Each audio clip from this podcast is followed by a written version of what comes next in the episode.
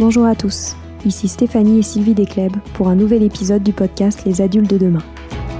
Les adultes de demain, c'est un échange autour de l'éducation et la parentalité entre d'un côté une mère, Sylvie, entrepreneuse depuis plus de 30 ans dans l'éducation, directrice d'école Montessori, créatrice d'un organisme de formation et auteur dans l'éducation, et sa fille, c'est moi, Stéphanie.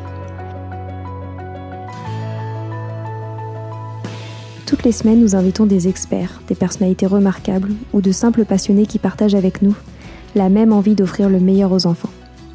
Car comme le disait si bien Maria Montessori, l'enfant est l'avenir de l'homme. Et nous souhaitons donc vous donner des pistes de réflexion et de potentielles réponses pour offrir aux enfants le plus bel avenir. Alors si vous êtes jeunes adultes, parents, futurs parents, grands-parents, professeurs ou simples passionnés de l'éducation, ce podcast est fait pour vous. Pour suivre toute notre actualité ou échanger avec nous, n'oubliez pas de nous suivre sur notre compte Instagram Les Adultes de Demain ou sur notre blog lesadultesdedemain.com.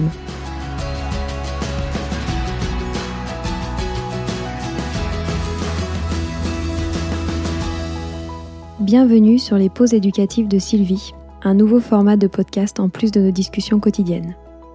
Dans cette nouvelle série de podcasts courts, Sylvie nous décrit des exercices, des activités ou des applications concrètes à mettre en place avec ses enfants, à la maison ou en classe, en lien avec l'éducation et la parentalité. L'idée est que vous repartiez avec encore plus d'idées à mettre en place dans votre quotidien pour égayer votre vie et celle des enfants. Alors bonne écoute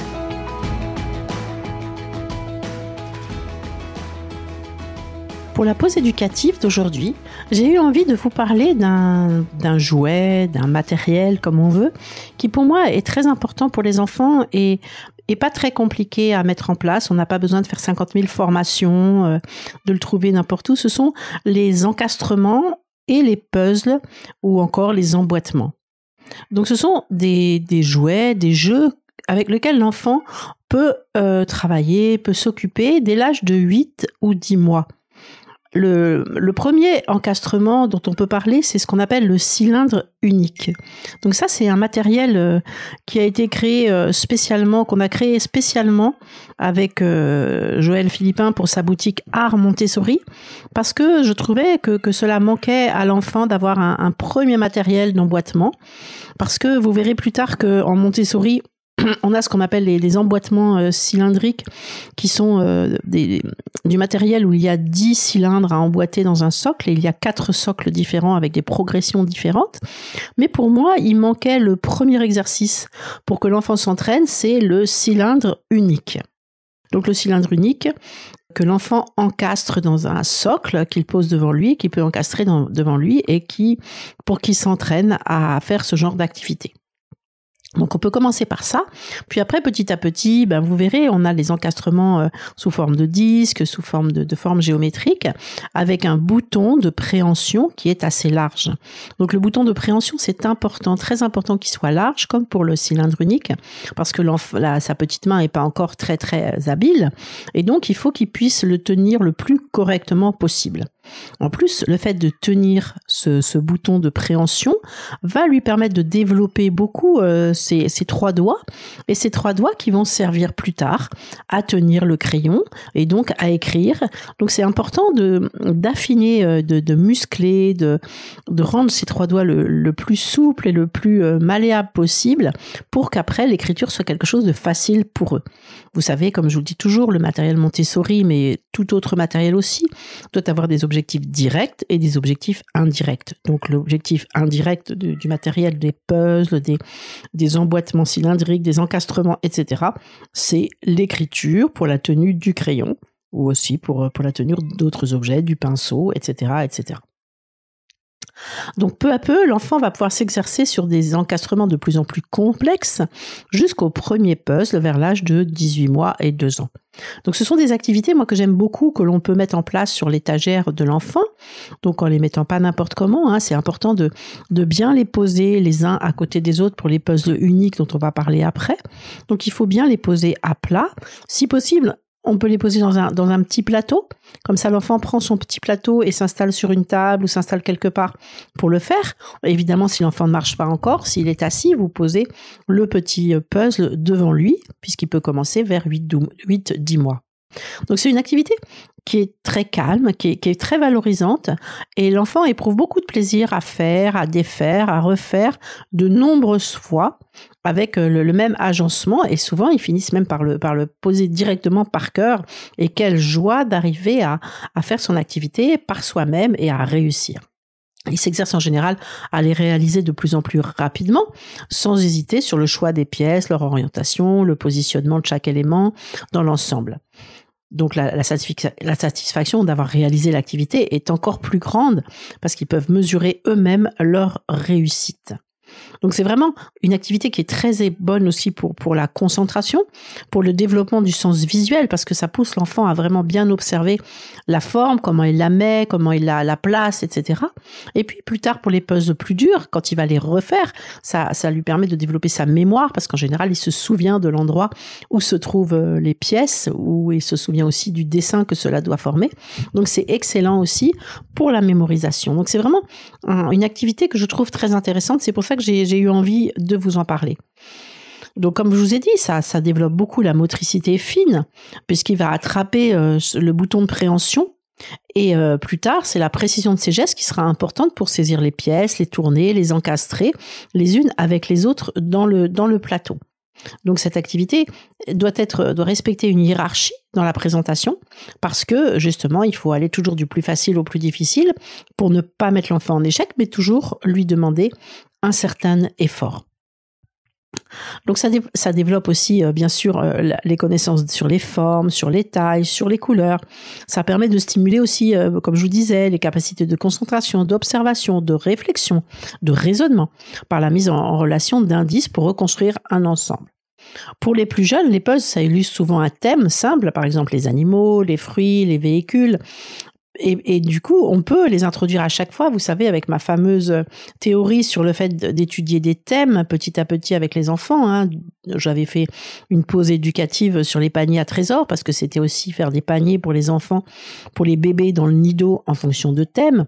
Et puis après, chaque fois, étudier euh, euh, sur un mois, sur deux semaines, sur une semaine, des, des thèmes différents avec vos enfants, hein, même à la maison et en classe encore plus. Donc on peut à chaque fois les illustrer par un puzzles, hein, des puzzles sur les animaux, sur les fruits, sur les véhicules. Et puis, quand l'enfant va grandir, on peut aussi introduire des scènes plus complexes, comme un paysage, une scène de la vie, un épisode d'un conte, une histoire. Donc, ce sont des, des, objets qui, qui, illustrent énormément de choses, donc qui peuvent énormément être introduits dans, dans la vie de l'enfant. Ensuite, euh, le nombre de pièces, la taille, l'épaisseur, la forme permettent aussi vraiment de progresser, comme je vous l'ai dit, pas à pas. Euh, enfin, les, les, puzzles et les encastrements vont aussi être d'excellents supports pour travailler le langage. Hein. On va donner le nom des animaux, le nom des fruits, mais aussi le nom des formes géométriques, leurs couleurs. Et puis plus tard, ça va développer le vocabulaire parce qu'on va pouvoir leur demander ensemble faire décrire la scène, décrire le paysage du puzzle, qu'est-ce que fait l'animal, qu'est-ce que que font les gens?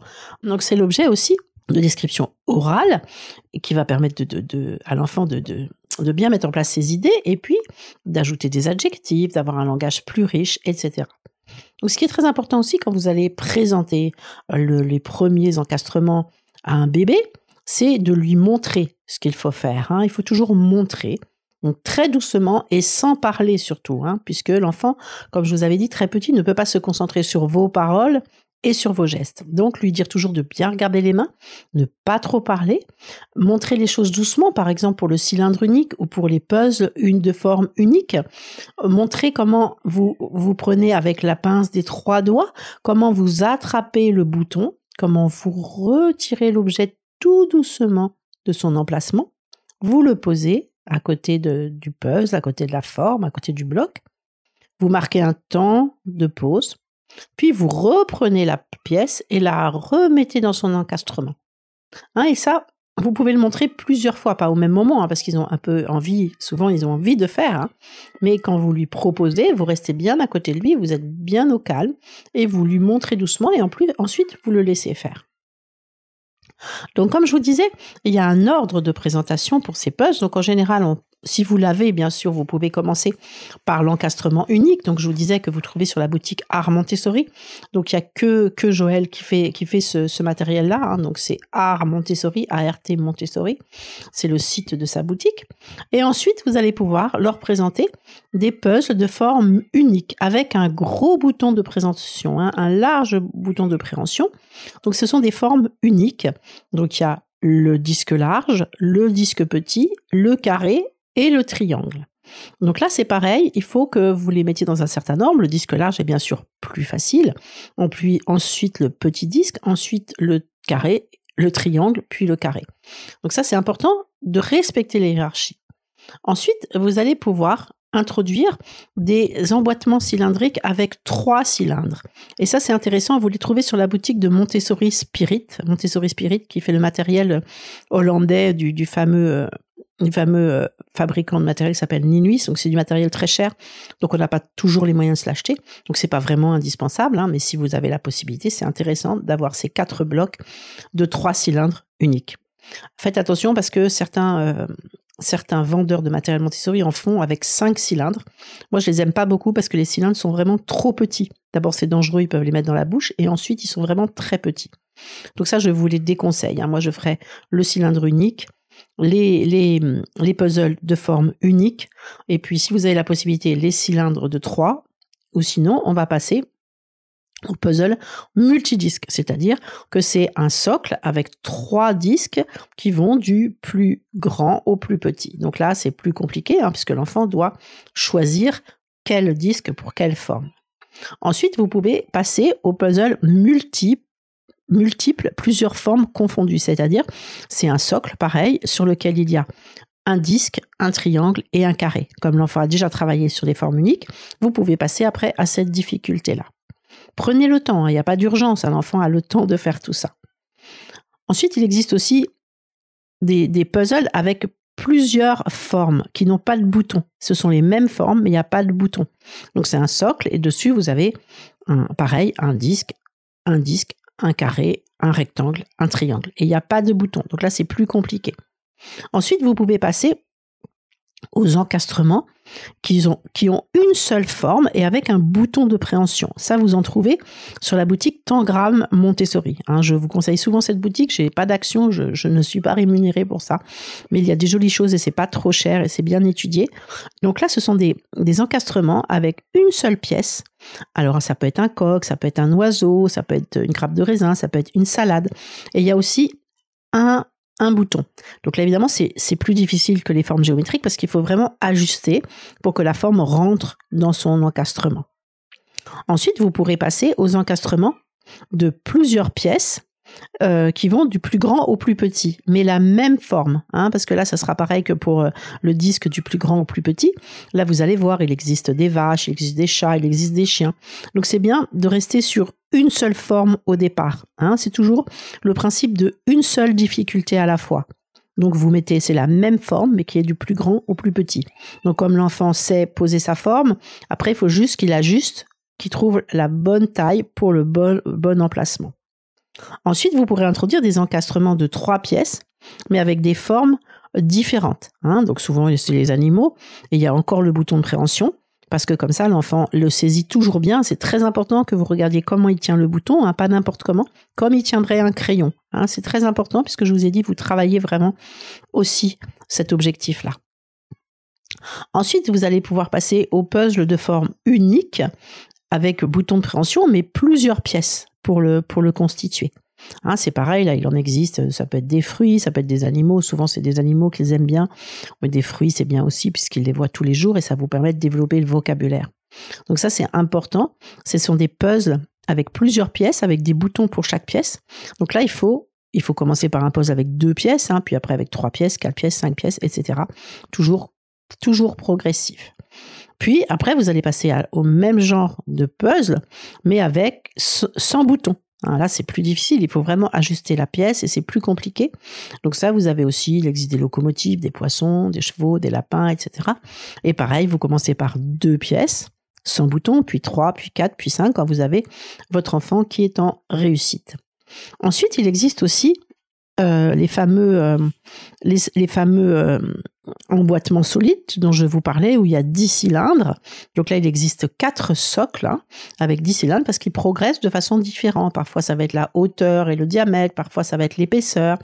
Et c'est important de, de, les, de, de, faire ces, de présenter ce matériel-là aux enfants parce que ça, développe vraiment le sens visuel. On peut le faire aussi avec les yeux bandés et du coup, ça va développer le sens du toucher.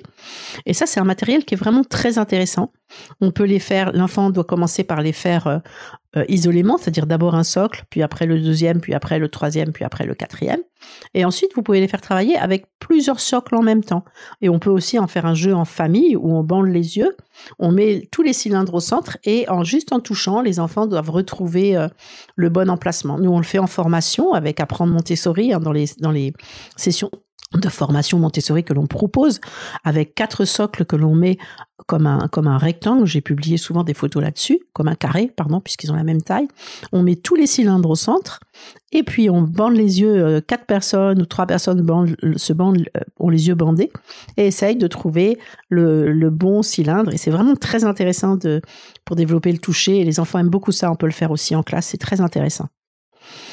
Ensuite, on peut faire aussi de manière euh, pour faire travailler la mémoire, c'est-à-dire que vous prenez un socle, vous vous mettez à, à un bout de la pièce, vous sortez toutes les pièces, tous les cylindres à l'autre bout de la pièce sur une table, vous partez à l'autre bout de la pièce, comme je vous disais, avec le socle, et vous dites à l'enfant, va me chercher tel cylindre. Donc évidemment, vous commencez en général par le plus grand, par le plus petit.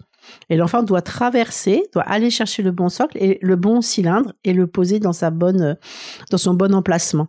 Du coup, l'enfant doit bien observer ce que vous voulez, s'en souvenir pendant tout le chemin, trouver un moyen de raisonnement pour trouver la bonne forme, la bonne taille, la bonne dimension et trouver le bon cylindre et le rapporter. Et ça, c'est excellent aussi. Et après, les enfants peuvent le faire ensemble. Vous n'avez plus besoin d'intervenir. Ça, c'est très intéressant. C'est un matériel que je vous conseille vraiment. Euh, maintenant, il a des prix abordables, pareil sur Tangram Montessori ou encore sur Montessori Store. J'aime beaucoup aussi Montessori Store. Et donc là, vous, vous l'en trouvez à, de bons moyens. Et plutôt que d'acheter des jouets en plastique, euh, je, vous conseille vraiment, même pour Noël, de demander ce genre de cadeau parce que ça sert pendant très très longtemps et c'est très intéressant. Ensuite, euh, en Montessori, nous avons les puzzles Montessori, les puzzles de botanique et les puzzles de zoologie. Donc ça, ce sont des puzzles, donc il y a la fleur, la feuille, l'arbre, euh, il existe aussi maintenant la racine, euh, les parties de la graine. Donc ce sont des puzzles de plusieurs pièces qui mettent en valeur chaque partie. Et puis, il existe aussi en zoologie, donc les animaux. Donc je vous conseille de, de les présenter dans l'ordre que je vais vous dire qui correspond à l'ordre d'apparition des êtres vivants sur la Terre. Donc il y a d'abord le poisson, ensuite vous devez faire la grenouille, ensuite vous devez faire la tortue, donc les reptiles, ensuite vous devez faire le mammifère, donc en général c'est le cheval, et puis après vous pouvez présenter aussi l'oiseau. Donc ça c'est très intéressant et il y a plusieurs étapes pour euh, présenter euh, ces puzzles. D'abord parce que ça c'est des puzzles qui sont assez difficiles. Donc ce qui est intéressant c'est que vous créez une carte de contrôle, c'est-à-dire que vous vous traciez sur une feuille à côté, une feuille un peu épaisse hein, en canson ou alors après vous plastifiez vous reconstituez le puzzle sur cette pièce, parce que la première étape pour l'enfant, ce sera de poser les pièces sur le dessin que vous avez fait. C'est un guide et c'est une première euh, façon de le faire qui, qui, qui rend les choses moins difficiles. Donc vous dessinez, c'est ce qu'on appelle nous la carte de contrôle. Il pose chaque pièce sur, sur le, même emplacement et après il refait la manipulation dans l'autre sens. Et ça, ça permet de faire une étape qui, qui, qui rend le puzzle plus, plus possible, plus facile à faire. Donc ça, ils peuvent le faire à partir de deux ans et demi, trois ans. Hein. Ça dépend vraiment des enfants et surtout pas s'inquiéter euh, si c'est plus tard. Donc avec ça, après, on en, prend trois et par une leçon en trois temps que j'ai déjà expliqué dans une pause éducative, euh, vous pouvez enseigner les différentes parties de la fleur, les différentes parties de l'arbre, les différentes parties de la tortue, etc. Donc vous vous souvenez, la leçon en trois temps, il hein, faut réécouter la pause éducative, hein, trois morceaux par trois morceaux. Ensuite, vous pouvez leur, leur proposer de, euh, de, mettre, de, prendre les empreintes, c'est-à-dire de prendre chaque morceau et de reconstituer le puzzle dans un plateau de sable, par exemple. Ça, c'est très joli. Ils appuient la forme sur le plateau de sable et ils reconstituent la forme. On peut le faire aussi avec de la pâte à modeler ou de la pâte à sel. C'est très joli aussi. Ensuite, vous pouvez leur proposer de, de faire un, de travailler avec les cartes de nomenclature. Pareil, j'ai fait une pause éducative sur les cartes de nomenclature. Donc ça, vous pouvez les, les télécharger sur, sur Internet. Hein. Vous faites carte de nomenclature de la fleur Montessori. Et puis, ensuite, quand ils auront travaillé bien avec les cartes, vous pouvez leur proposer de faire un petit livret de la fleur, un petit livret de la de l'arbre. Alors souvenez-vous, c'est une feuille pour une partie. Hein, donc ils, prennent une feuille, ils colorient par exemple euh, la corolle et en rouge et ils écrivent corolle. Une autre feuille, ils colorient les étamines, ils écrivent étamines. Une, une autre feuille, ils colorient les sépales et ils écrivent sépales. Et ensuite, vous prenez l'ensemble, vous leur demandez de faire une jolie couverture en dessinant une jolie fleur, ils écrivent fleur, et vous agrafez, ça fait un très joli petit livre sur les parties de la fleur. Et vous pouvez le faire sur chaque, euh, chaque puzzle, c'est très intéressant. Donc voilà pour les puzzles de, de, botanique et de zoologie. Donc ceux-là aussi, je vous conseille de, de, les avoir parce que ça, ça développe énormément de choses. Puis avant de les présenter, ben, si vous présentez la fleur, ensuite vous pouvez leur présenter plein de fleurs différentes en développant le vocabulaire des fleurs, en allant observer des fleurs, etc. C'est, c'est le, c'est un matériel qui permet de faire beaucoup, beaucoup, beaucoup de choses passionnantes pour les enfants. Donc ensuite, nous disposons aussi euh, dans nos classes des cartes puzzles de, géographie. Donc d'abord la planisphère avec, euh, avec les continents. Donc ça, je vais faire un, sujet sur la géographie, mais je pense que c'est intéressant d'avoir le planisphère des continents parce que ça permet aux enfants de bien visualiser les continents. Ils ont des couleurs données. Après, ils peuvent retracer les continents sur une grande feuille blanche et les colorier de la bonne couleur, écrire les noms, faire pareil les cartes de nomenclature des continents. Après, travailler sur les animaux des continents, les habitants. J'ai fait aussi une pause éducative là-dessus. Et ça, je vous conseille, c'est vraiment très intéressant. Et après, si vous voulez étudier un continent en particulier, vous pouvez acheter la carte puzzle de chaque continent petit à petit, bien sûr, hein, puisqu'un continent peut faire l'objet de 3-4 mois d'études. Hein, il y a tellement de choses à apprendre. Alors faites bien attention sur les, cartes puzzles des continents que vous achetez, parce que Maria Montessori avait étudié ça d'une manière géniale, comme tout ce qu'elle a fait. Je vais vous expliquer pourquoi. C'est parce que le bouton de préhension se retrouve exactement à l'emplacement de la capitale. Le bouton de préhension de chaque pays du continent se trouve à l'emplacement de la capitale du continent. Ce qui fait qu'inconsciemment, en faisant le puzzle, l'enfant, à chaque fois, saisit le bouton à l'emplacement de la capitale. Donc, il retient l'emplacement de la capitale de chaque pays en faisant le puzzle. Alors, je vous dis de faire attention parce que j'ai vu euh, chez certains euh, vendeur, par exemple chez Nature et Découverte à une époque, le bouton de préhension était au centre de la pièce, comme c'est pour n'importe quel puzzle. Et ça, c'est vraiment grave. Et ça, ça fait partie. Euh, je parle pas. J'aime beaucoup Nature et Découverte, hein, mais ça fait partie des de ceux qui vendent du matériel sans vraiment savoir ce qu'ils vendent. Hein, donc, euh, faites vraiment attention. Regardez bien que le bouton de préhension soit à l'emplacement de la capitale et pas au centre de la pièce. Et donc ces cartes aussi sont, très intéressantes. Donc c'est aussi sous forme de cartes puzzle. Donc on continue à travailler l'appréhension et on travaille plein d'autres choses aussi. Il existe aussi le cabinet botanique de feuilles. Donc ça, c'est un, cabinet euh, qui, est, constitué de trois tiroirs différents, avec toutes les formes de feuilles possibles et imaginables, qu'on associe en général à des cartes des mêmes feuilles. Et ça, c'est intéressant aussi au moment de l'automne ou du printemps ou de l'été, n'importe quelle saison, d'aller chercher des feuilles dans la nature, et ou alors des feuilles des plantes vertes, et d'observer à quel type de feuilles elles ressemblent, et d'en enseigner le vocabulaire. c'est un matériel plus spécifique et euh, dont on se sert un peu moins dans les classes, c'est bien, mais à la maison, je pense que c'est moins fondamental d'avoir ce cabinet. Par contre, il y a un matériel qu'on trouve dans toutes les classes de maternelle, qui est le cabinet géométrique. Donc, c'est un matériel fait de différents tiroirs avec toutes les formes géométriques qui existent, que l'on associe aussi à des cartes du cabinet géométrique. Faites bien attention, quand vous achetez le cabinet, il n'y a pas forcément il n'y a pas les cartes avec, mais les cartes, vous pouvez aussi les télécharger et les faire. Et ça, c'est très intéressant parce que c'est pareil, ça vous permet de, ça permet à l'enfant de de connaître tous les noms des formes géométriques en maternelle, ce qui prépare pour l'avenir. Ça permet aux enfants bah, de, de, travailler sur les puzzles, hein, puisqu'ils prennent euh, le, par le bouton et après ils remettent dans leur forme. Ça permet à l'enfant de développer, par exemple, son sens visuel, parce que toutes les formes, les polygones, vous avez les pentagones, les hexagones, les les nonagones, les décagones, vous voyez, c'est très difficile. Il faut bien observer le nombre, bien observer pour mettre la bonne forme au bon endroit. Donc c'est un matériel qui est vraiment très intéressant et qui va servir ensuite en classe élémentaire pour toutes les différentes formes également, mais pour le calcul des périmètres, pour les différentes lignes qui euh, qui, qui, que contient une forme, pour euh, les volumes, pour euh, pour découvrir qu'est-ce qu'est le nombre pi, etc., etc. Donc le cabinet géométrique, c'est quelque chose qui est utilisé euh, de, de 2 ans à, à 12, 13 ans, hein, qui peut être utilisé. Donc ça, c'est un matériel qui est vraiment très, très intéressant. Euh, on l'associe aussi donc aux cartes du cabinet géométrique. Et vous allez voir, il y a trois types de cartes des cartes pleines, des cartes avec un contour épais, des cartes avec un contour fin.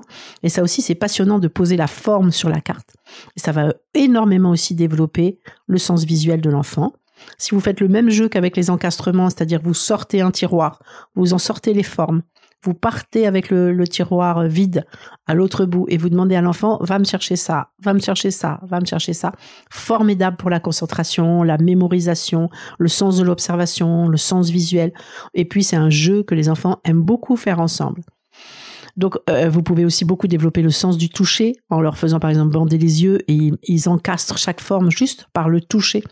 Et là aussi, c'est vraiment très intéressant pour développer le sens du toucher qui se centre sur leurs mains et se concentre énormément.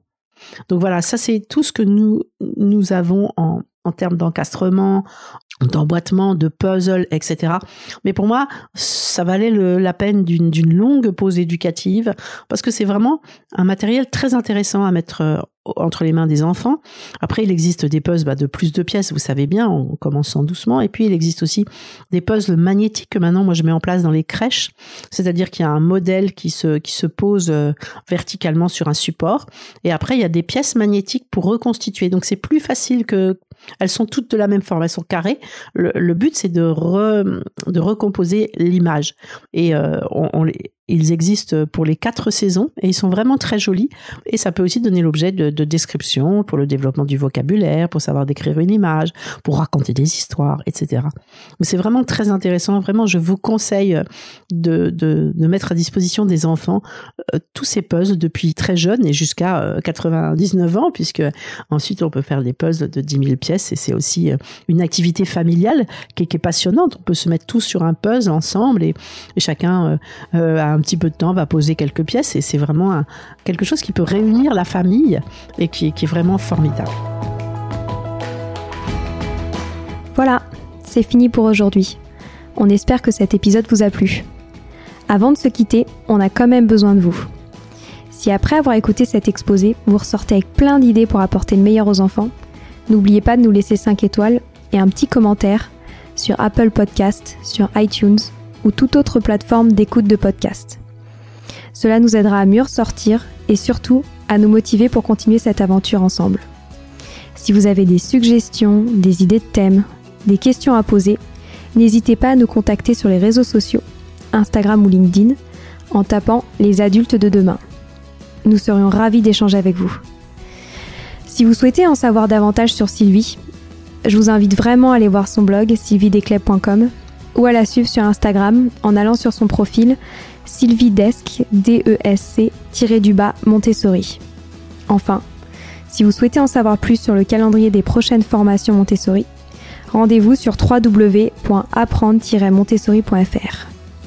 On a hâte de vous retrouver vite et à très bientôt sur les adultes de demain.